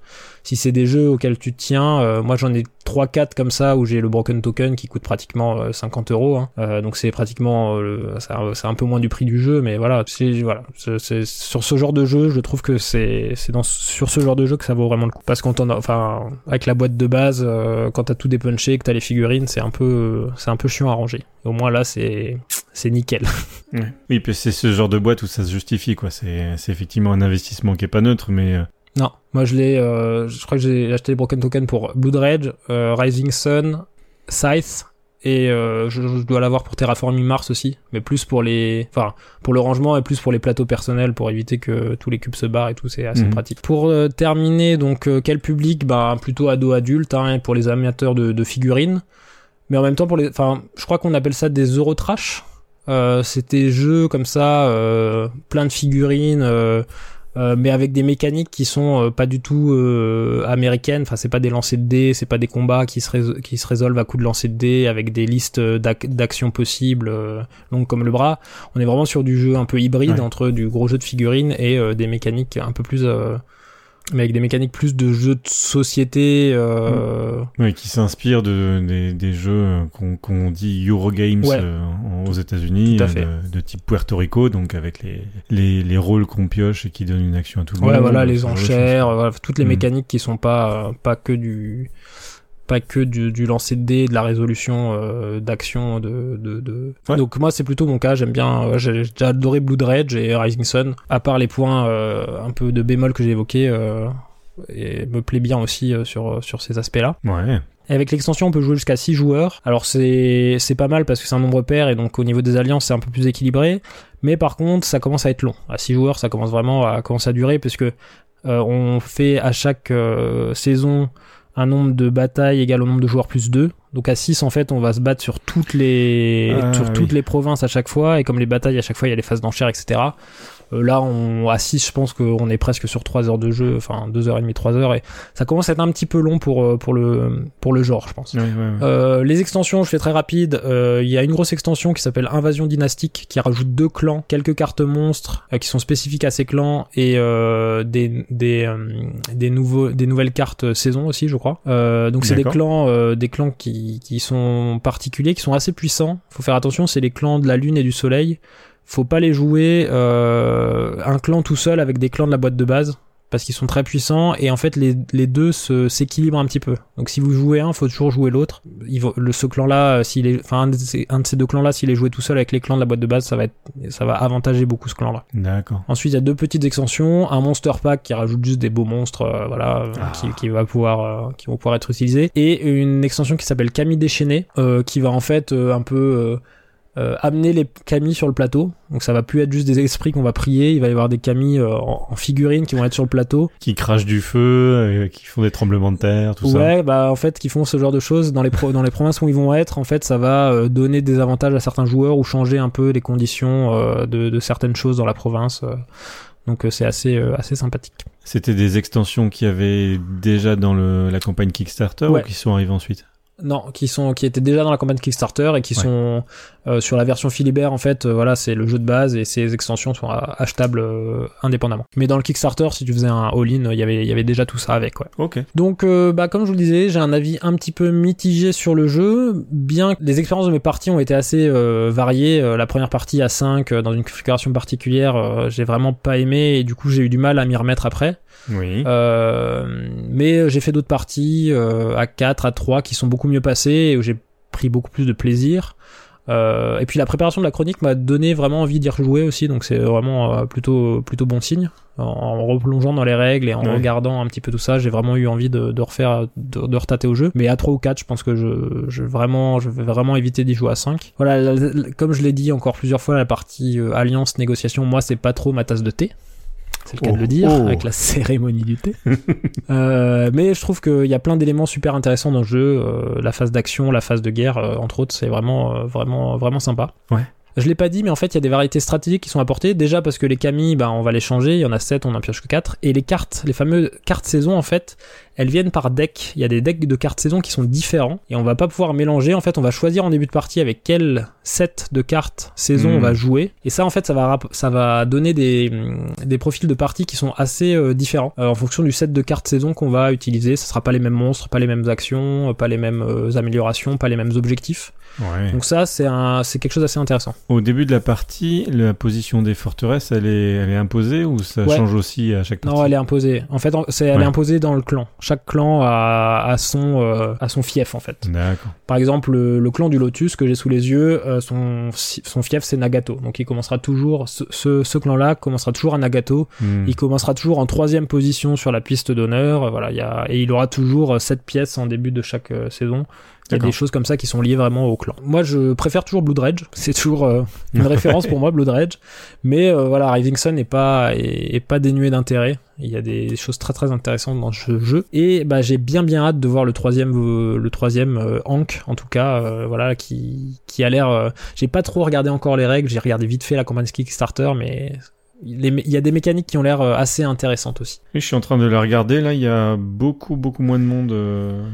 Oui, pour, pour l'instant, c'est euh, on est à 1,8 million, 1,9 million à peu près de, en, Alors, il y dollars.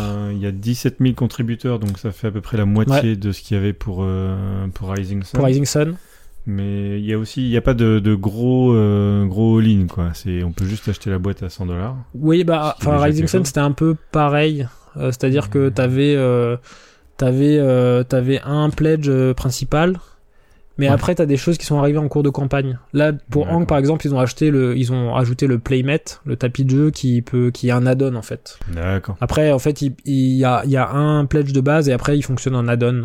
Et c'est pas, c'est pas au niveau du pledge que tu le gères, c'est euh, plutôt au niveau du pledge manager. Même si tu peux rajouter déjà sur ton pledge plus d'argent pour, pour le, l'intégrer. euh.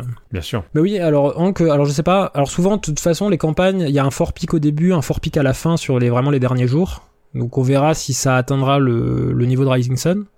Si ça l'atteint pas, je sais pas comment l'expliquer. Euh, je pense pas qu'il y ait un effet confinement parce que pour un Kickstarter comme ça, ça devrait Oui. pas trop trop jouer. Est-ce qu'il y a un effet un peu comme j'ai eu euh, moi, c'est-à-dire euh, Blood Rage, des gens ont adoré, ils ont pledgé massivement Rising Sun, déception et du coup ils hésitent un peu plus à, à pledger Hank, je sais pas.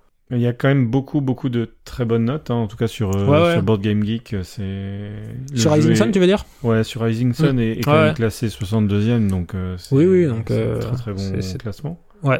clairement. Non, je sais pas du coup à quoi c'est dû, mais c'est vrai que j'ai remarqué ça aussi que la, la campagne de, de Hank décollait euh, moins que celle de que celle de Rising Sun. Bon, après, on a, on a déjà tous joué 15 fois dans le, dans, dans le monde de l'Égypte. Hein. Oui, Peut-être que c'est. mais pas avec euh, pas avec des illustrations de Adrian Smith.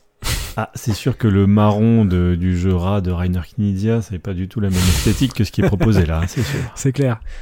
Puis là, c'est pas là, c'est vraiment la mythologie, euh, la mythologie égyptienne. On a eu Ouais. beaucoup de jeux sur l'Égypte qui étaient plus autour de l'archéologie et de la fouille et des aventuriers. Là, on est vraiment dans la mythologie avec euh, les dieux en grosses figurines. Enfin, c'est gros monstres. des gros monstres. euh, voilà. Moi, j'ai hâte de voir ça. Je vous refais vite faire un petit coup de fiche signalétique, puis après je laisse, euh, je te laisse la place, Twin, parce que j'ai largement consommé mon temps de parole. Donc euh, c'était Rising Sun, un jeu de Eric Lang, un jeu édité par euh, Simon, alias Cool Mini or Not, euh, et puis coédité bien sûr avec Guillotine Games et Edge aussi, distribué par Asmodee. Euh, qui a été financé via Kickstarter. C'est illustré par Adrian Smith. C'est pour 3 à 5 joueurs à partir de 13 ans pour des parties de 1h30, 2h environ. C'est disponible et c'est disponible depuis peu parce que quand j'ai commencé à faire le truc, c'était plus disponible et là c'est nouveau disponible chez notre partenaire Philibert à partir, enfin à partir, au prix de 89,99€, donc 90 euros hein, pour arrondir. C'est fabriqué en Chine, C'est fabriqué en Chine, bien sûr. bien sûr. Bon, allez Twin, je te laisse passer à Crime Zoom. Ouais, alors là, mon objectif, c'est de ne pas faire une heure et quart, mais ça devrait, ça devrait le faire. Je pense aussi.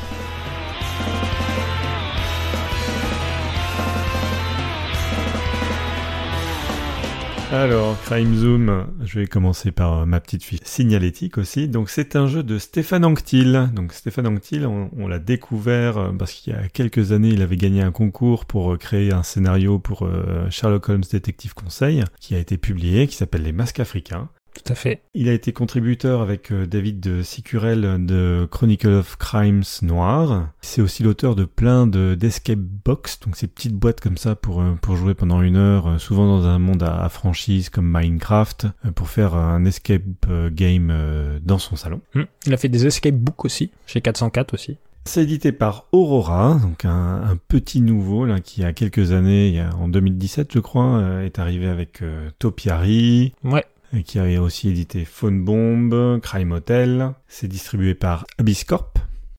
Hmm. C'est illustré par plein de gens, Cécile Hart et Julien Long. Il y a aussi deux graphistes, Christopher Matt, qui intervient aussi sur Phone Bomb, Crime Hotel et euh, Civ. Qui a fait Civ chez les Ludonautes, ouais, tout à fait. Ouais. Et Sandra Tessière. C'est un jeu pour de 1 à 6 joueurs à partir de 14 ans parce qu'on attention, ça va être un petit peu un petit peu mature pour des parties d'environ une heure. C'est au prix de 12,90€ chez notre partenaire Philibert et c'est fabriqué en Pologne, beaucoup plus proche que la Chine. Bravo. On applaudit. Qu'est-ce que c'est que le principe de Crime Zoom? Alors le principe de Crime Zoom, c'est un jeu d'enquête qui tient en 55 cartes. Et voilà, et tout est dit. Parfait. Et ça fait partie de, de, ces jeux qui se posent la question de comment est-ce qu'on fait pour raconter une histoire, proposer une enquête ou proposer un casse-tête avec juste un, un, paquet de cartes. Donc c'est un peu dans la, dans la lignée de Undo, dont on a parlé aussi Ouais. dans un jeu du mois il y a quelques temps, euh, de Unlock, de tous ces jeux-là qui essayent de revisiter comment est-ce qu'on fait pour raconter des histoires et proposer une expérience ludique juste avec des cartes. Tout à fait. Il y a Sherlock Q System aussi, Voilà. En fait, c'est euh, qu'est-ce que vous voulez faire avec des cartes, mais pas compter des points et faire des brelans comme dans euh, Caro Combo ou euh, ce genre de ou Dick Roux, ou faire des jeux de plis. On peut aussi raconter des histoires. L'originalité euh, que, que propose Crime Zoom, donc si on parle de zoom, c'est que on veut faire une photo et on veut faire des zooms sur cette photo. En fait, à chaque fois, il va y avoir euh, donc un petit paquet de 55 cartes euh, il y a 12 de ces cartes qu'on va mettre côte à côte et qui font un grand dessin, qui font une grande représentation d'une scène de crime. D'accord. Donc on va voir, euh, bon, là, dans la dans la première boîte, euh, ça se passe à, Chica- à Chicago, à New York, à Manhattan, pardon, à Manhattan dans les années 80. Il y a un cadavre qui est blessé et puis il y a plein de choses. Un cadavre blessé. Pardon. Il est même mort, non? Il Je est pense mort, hein. complètement mort. Et puis, il y, a des- y a des objets, il y a des meubles, etc. sur chacune de ces euh, 12 cartes. Et donc, le principe, c'est euh, les joueurs, les joueuses sont un groupe euh, d'investigateurs, d'enquêteurs, de détectives. Et puis, euh, ils vont se poser la question, qu'est-ce que je veux euh, étudier? Alors, on peut se dire, tiens, on va regarder les blessures qui ont conduit à la mort. Et puis, on prend la carte sur laquelle on voit les blessures les plus apparentes, on la retourne. Et derrière, ça va vous renvoyer vers une autre carte en disant, le rapport d'autopsie, c'est la carte euh, 37. Et donc, on regarde dans le paquet de cartes qui reste, on prend la carte 37 et pouf, on a les indices de, euh, de l'autopsie. On a la complète liberté de se dire, bon, bah, par quoi est-ce qu'on commence? Est-ce qu'on veut plutôt regarder euh, euh, les, les habits euh, du, du personnage? Est-ce qu'on regarde euh, à l'extérieur, par la fenêtre? Est-ce que ouais, on regarde la porte, si elle est fermée, pas fermée, etc. Certains des indices vont vous renvoyer vers d'autres indices. Par exemple, euh, vous voulez aller interroger quelqu'un euh, ou euh, vous avez trouvé des papiers qui donnent le nom et l'adresse de quelqu'un. Quand vous allez le voir, là, on va vous dire ah tiens, euh, il travaille pour telle entreprise. Est-ce que vous voulez aller voir cette entreprise ou euh, est-ce que vous voulez peut-être pas vérifier dans le fichier de criminologie si cette personne-là n'est pas déjà fichée hein, par hasard? Et on vous dit bah si vous voulez le faire, allez sur la, la carte 14 ou la carte euh, 51, mais pas plus que 55 puisqu'il y a que 55 cartes. Puis après, on n'est jamais obligé de d'aller au bout des pistes, en fait. On peut s'arrêter Oui. quand on veut. euh. Tout à fait. Il y a aussi euh, quelques cartes euh, qui vous refont une scène, en fait, qui vous refont un décor. Alors on vous dit, ah, si vous êtes arrivé à la carte 37, eh ben vous prenez aussi la carte 36 et 35, vous les collez les unes à côté des autres, et puis ça fait euh, un lieu euh, ou des personnes à interroger, ou ce genre de choses, qui reproduisent un petit peu la première expérience de euh, du premier tableau avec les 12 premières euh, cartes. C'est un jeu d'enquête. À la fin, quand les joueurs et les joueuses se disent tiens bon allez, euh, on pense avoir trouvé euh, ce qui s'est passé, pourquoi ça s'est passé, on s'arrête d'un commun accord. Normalement complètement coopératif, mais il y a une petite variante compétitive dont je vais parler après. Il y a toujours trois questions fondamentales qu'on va poser à la fin dans le petit livret qui accompagne euh, les cartes. C'est qui est le coupable, quelle est l'arme du crime et quel est son mobile. Et après, il y a toute une série de questions supplémentaires qui viennent en plus. Donc on peut choisir comme ça si on veut juste euh, résoudre le plus vite possible son enquête ou si on veut aller déterrer tous les secrets et toutes les circonvolutions qu'il y a eu autour de euh, décès de cette personne ou d'éléments de son passé. Les quêtes annexes. Donc on le sent, il y a une, il y a une très forte filiation avec euh, avec Sherlock Holmes, euh, Sherlock Holmes détective conseil. Détective conseil, on ouais, avait aussi complètement cette euh, cette euh, cette dimension là où euh, dès le début On savait à peu près quel était le crime à résoudre et par contre on- on- il y a des questions supplémentaires qui permettent de- d'aller creuser un peu plus dans les bas fonds de Londres. Hmm.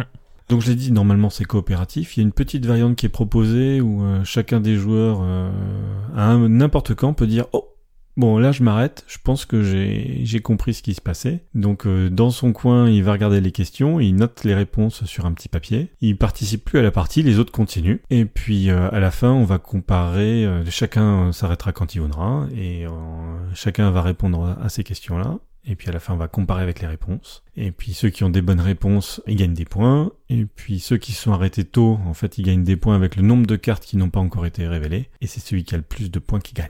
C'est beau. C'est pas mal du tout. C'est pas mal du tout. Et dans le petit carnet aussi, on a le droit à euh, trois petites pages qui vont raconter en fait comment s'est passé la, les derniers instants de euh, de la vie de la victime. Donc ça accompagne la fin de l'histoire de manière un petit peu plus euh, narrative que si c'était juste bon alors euh, le tueur c'est ça, euh, l'arme c'est ça, tac tac tac. Euh, Il y a effectivement ces éléments là purement factuels, mais après il y a de manière un peu plus romancée une, une explication de comment ça s'est passé euh, pour de vrai à la fin. Ça te donne les réponses en même temps, en fait. euh. Ouais. Et voilà. Il n'y a, y a pas besoin de, il y a pas de saison, il y a pas de truc en bakélite. euh, voilà, c'était un excellent truc. C'est disponible sur Philibert. Merci. Au revoir à la prochaine. non, on va aller un petit peu plus loin là-dessus. Donc l'affiliation, donc j'en ai déjà parlé, c'est effectivement très très proche de ce que vous avez pu euh, vivre quand vous avez fait du Sherlock Holmes Détective Conseil. Avec la différence, c'est que vraiment dans Sherlock Holmes Détective Conseil, on vous poussait plus à essayer d'économiser le nombre de pistes pour comparer votre score à celui de Sherlock Holmes Là, il y a un peu ça aussi, mais uniquement dans la variante compétitive. Parce qu'en fait, quand on joue en coopératif, il n'y a pas de limite. C'est-à-dire que on va vous poser des questions à la fin et on vous pénalise pas euh, si si vous n'avez pas trouvé ou on vous pénalise pas si euh, si vous avez retourné toutes les cartes. il y a, pas des points, il y a pas des points supplémentaires quand même pour euh, le nombre de des cartes que t'as pas retournées? Si, enfin il y a y a une- un système de score mais qui est c'est pas très clair s'il s'applique que à la variante compétitive ou aussi à la variante coopérative, mais en tout cas il n'y a pas d'échelle à la fin qui dise si vous avez fait plus que euh, 17 points euh, vous êtes géniaux et si vous Ah avez oui, fait oui, moins non. de 5 il y a pas. Mais je crois que ça s'applique aussi au, co coop, euh, les points que tu attribues en fonction des cartes pas Ouais. retournées, etc. En fait comme il n'y a pas d'échelle à la fin, oui, je- j'ai pas compris. dire euh, euh, est-ce que t'as une et- bonne note ou. euh, Et c'était une, une question. Bah ouais, mais je sais pas si j'ai fait une bonne note en fait. D'accord. Parce que j'ai pas de. Les éditeurs me disent pas euh, si, si j'ai bien fait ou j'ai pas fait. Bon, j'ai trouvé, hein. euh, Je suis quand même content, hein. C'est bien. Oui, le score après est assez euh, accessoire dans ce genre de jeu au final. Ouais, ouais, ouais.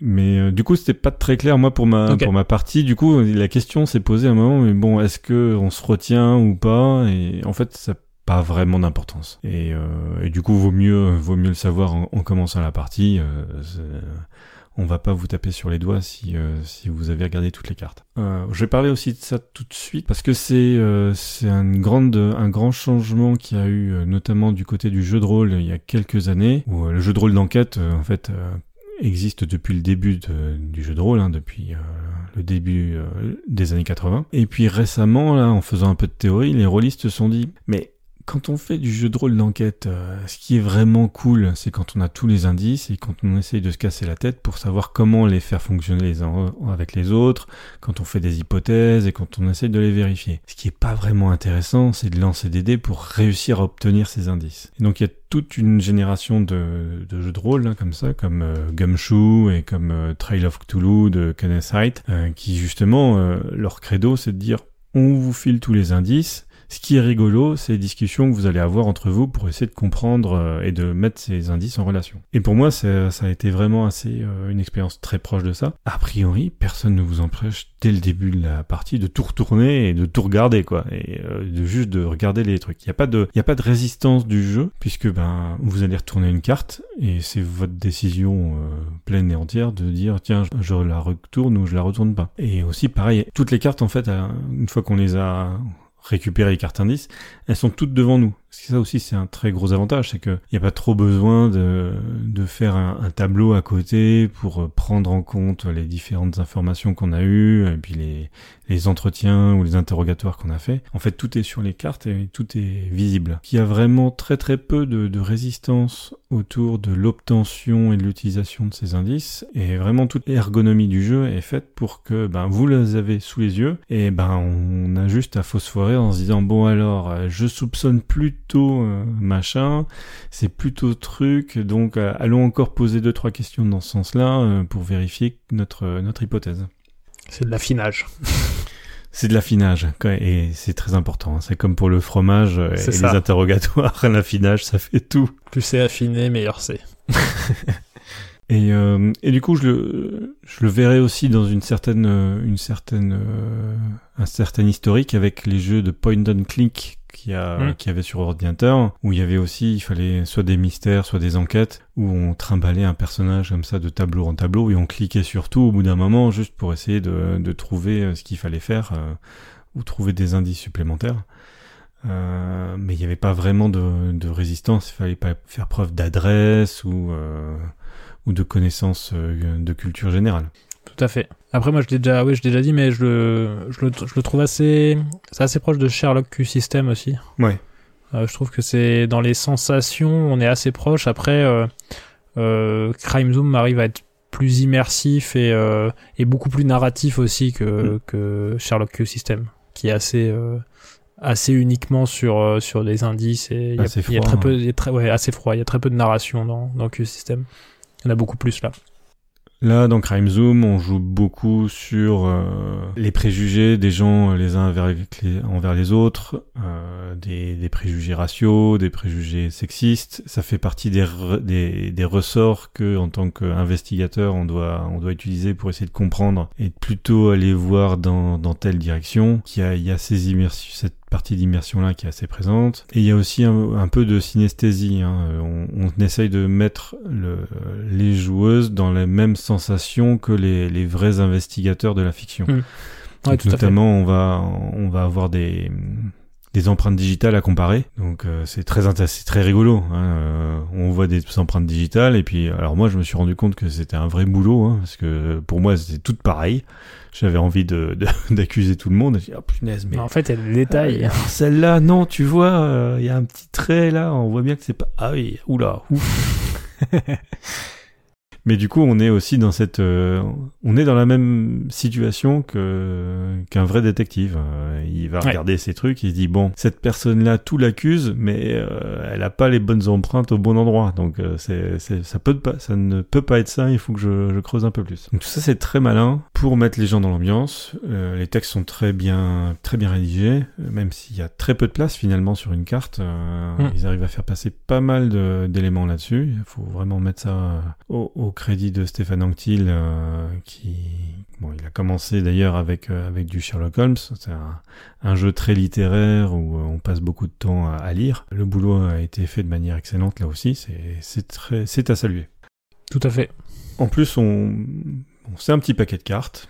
Voilà, une fois qu'on l'a fait, euh, c'est très facile de le passer à ses potes ou c'est aussi là, c'est comme Undo, c'était un peu la, un élément que je mettais en avant euh, pour, euh, pour cette euh, chronique-là, c'est parfaitement le jeu qu'on a envie euh, d'avoir dans une association ou dans une ludothèque ou dans un barrageux, parce qu'il va pouvoir être réutilisable par d'autres personnes quasiment à l'infini. L'avantage en plus, le, le, prix est vraiment très contenu. Hein, c'est mm pour 55 cartes, c'est une petite boîte en carton, euh, un petit euh, un petit fascicule qui explique bien les règles, qui aborde les questions euh, à résoudre et un petit peu de narration. C'est c'est un très très bel effort de, de pouvoir contenir tout ça dans, dans peu de place. Il y a juste ce qu'il faut là où il faut quoi.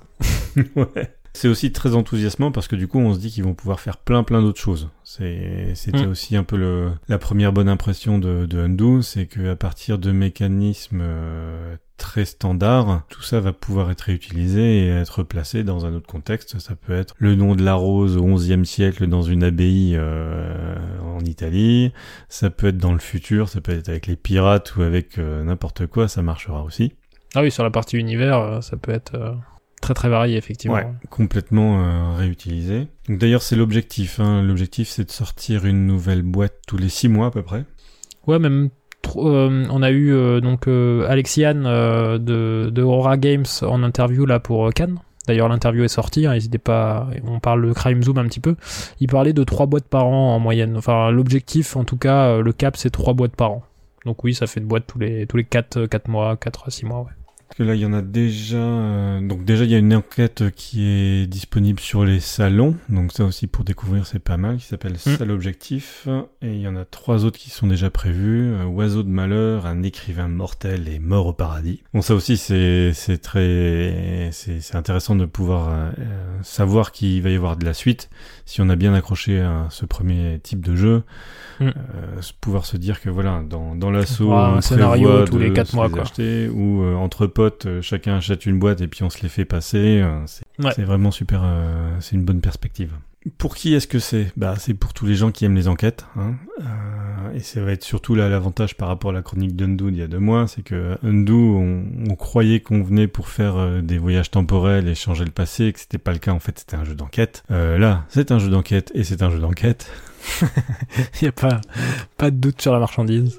Il n'y a pas de doute. On est sur euh, sur une heure, 45 minutes, une heure à peu près. Euh, on est sur des sujets complexes. Là, la première aventure euh, permet d'avoir quand même quelques rebondissements. Hein. Ça a été bien fait parce que on- au début on se dit que ah ah, je suis sûr que c'est ça, mais il y a des rebondissements comme dans toutes les bonnes séries américaines de, d'enquête. Euh, la solution est pas évidente évidente, euh, même si ça joue sur euh, des, des tropes de, de- du scénario d'enquête euh, dans les années 80 à Manhattan. Années 80, Manhattan, euh, Joe Pesci, euh, The Irishman, euh, voilà. On sait à peu près où est-ce qu'on va mettre les pieds, mais c'est très très bien foutu. Les illustrations sont efficaces là aussi. Euh, c'est pas évident parce que euh, bon euh, sur des, des cartes, bon c'est des cartes standards hein, en 88 par 63, mais euh, souvent c'est écrit un peu petit. Qu'il faut quand même jouer dans une pièce bien éclairée. Hein.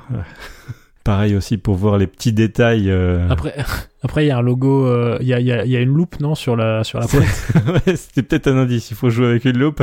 La loupe, euh, la loupe est peut-être conseillée. D'ailleurs, sur le sal, sur les salons, il y a des, sur les tables, il y a des petites loupes. Il y a des hein, loupes. qui sont pas dans la boîte, mais euh, ouais, voilà, pour le, pour le côté zoom, en fait, euh, c'est plutôt, plutôt un outil pratique.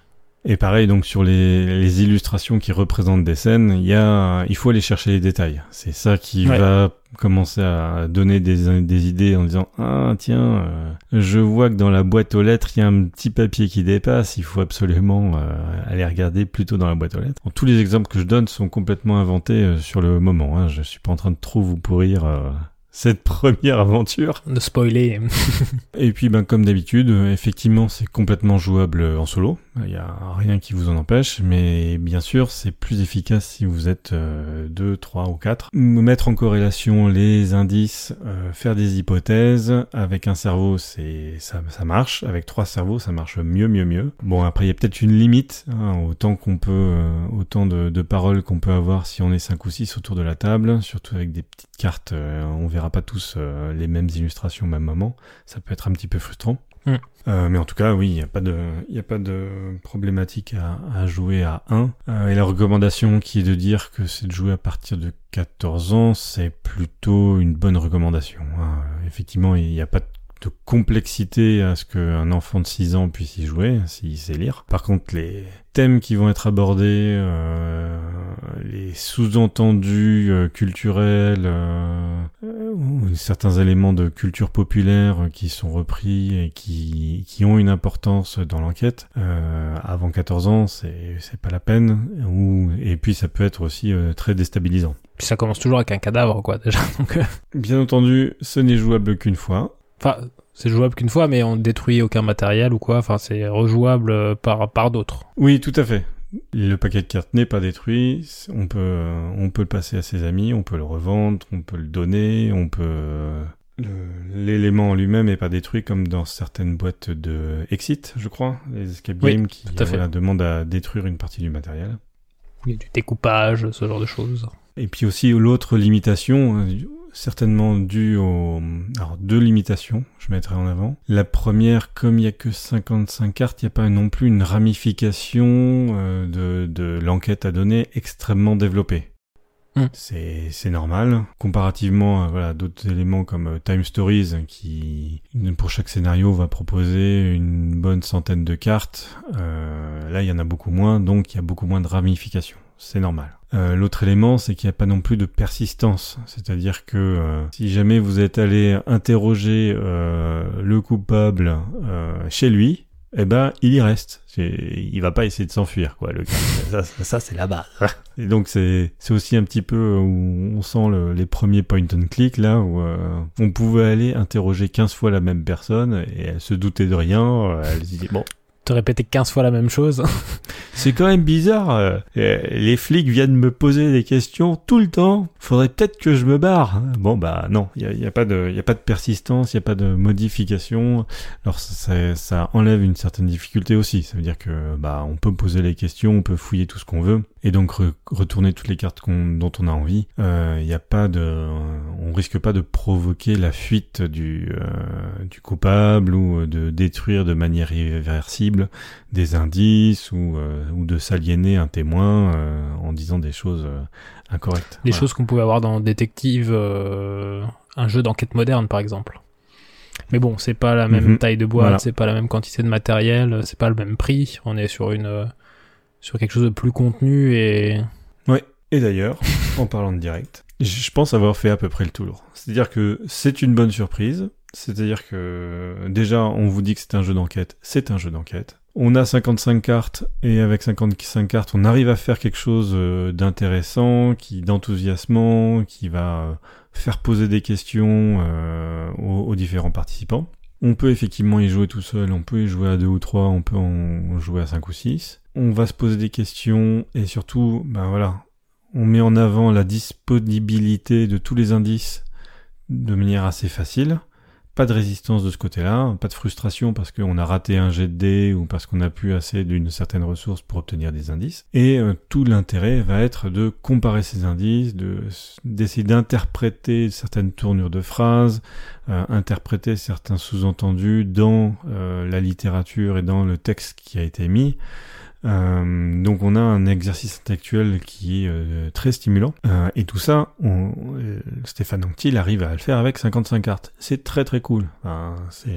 Ça fait partie de, tout ce renouveau, de cette renaissance ou cette revisitation de, jeux narratifs. Comme il y a eu The King's Dilemma il y a quelques mois là où on a effectivement plein de cartes qui posent des questions, qui font progresser un monde et qui essayent de faire beaucoup de narratifs avec juste des cartes. On est dans ces, euh, on est dans cette euh, mouvance-là. En plus, avec une économie de moyens, euh, on retourne des cartes, on lit et on réfléchit, qui permet de penser donc à, à beaucoup beaucoup d'autres euh, univers ou beaucoup d'autres enquêtes qui vont être disponibles. Et c'est une belle, une belle réussite que d'avoir réussi à condenser tout ça dans 55 cartes. Yes. Bah écoute, moi ça m'a plu aussi. Euh, Moi j'ai fait que pour l'instant scénar- le scénario démo euh, en salon à Cannes, mais Oui. j'ai la j'ai la boîte du premier scénario qui attend euh, la fin du déconfinement pour être euh, découverte avec nos amis avec qui on fait tous nos jeux d'enquête. Donc euh, Ouais. voilà, on, ce sera, on, on se le garde, on se le garde de côté pour le moment. Mais effectivement, les, les- le principe euh, sur le, déjà sur le scénario euh, démo m'avait m'avait bien bien plu. Bah écoute, si t'as fait le tour, je te propose de refaire un petit tour de fiches signalétiques. Alors, Crime Zoom, c'est un jeu de Stéphane Anctil, qui est édité par Aurora, distribué par Abysscorp. C'est illustré par euh, Cécile Hart et Julien Long, euh, avec une contribution graphiste de Christopher Matt et de Sandra Tessière. C'est de 1 à 6 joueurs à partir de 14 ans pour des parties d'environ une heure. C'est disponible chez Philibert au prix de 12,90€. C'est fabriqué en Pologne. Et j'ai vérifié tout à l'heure, il était encore disponible. Vous pouvez acheter pour un petit peu plus de 100 euros, un petit peu moins, ouais, un petit peu plus de 100 euros, euh, Rising Sun et Crime Zone en même temps. C'est ça. C'est ça. Euh, à peine plus de 100 euros, effectivement. bon, et ben, merci Twin. c'était un plaisir. Hein. Merci BenoFX. Euh, je suis très content d'avoir vu un gros gros jeu passer euh, dans les jeux du mois. Ça faisait longtemps. Ouais, ouais, ça faisait longtemps hein, qu'on n'avait pas fait des gros jeux. Hein. C'est, ouais, j'espère que ça, ça aura pas été trop long. Euh, mais en tout cas, moi, ça m'a fait plaisir de le faire aussi.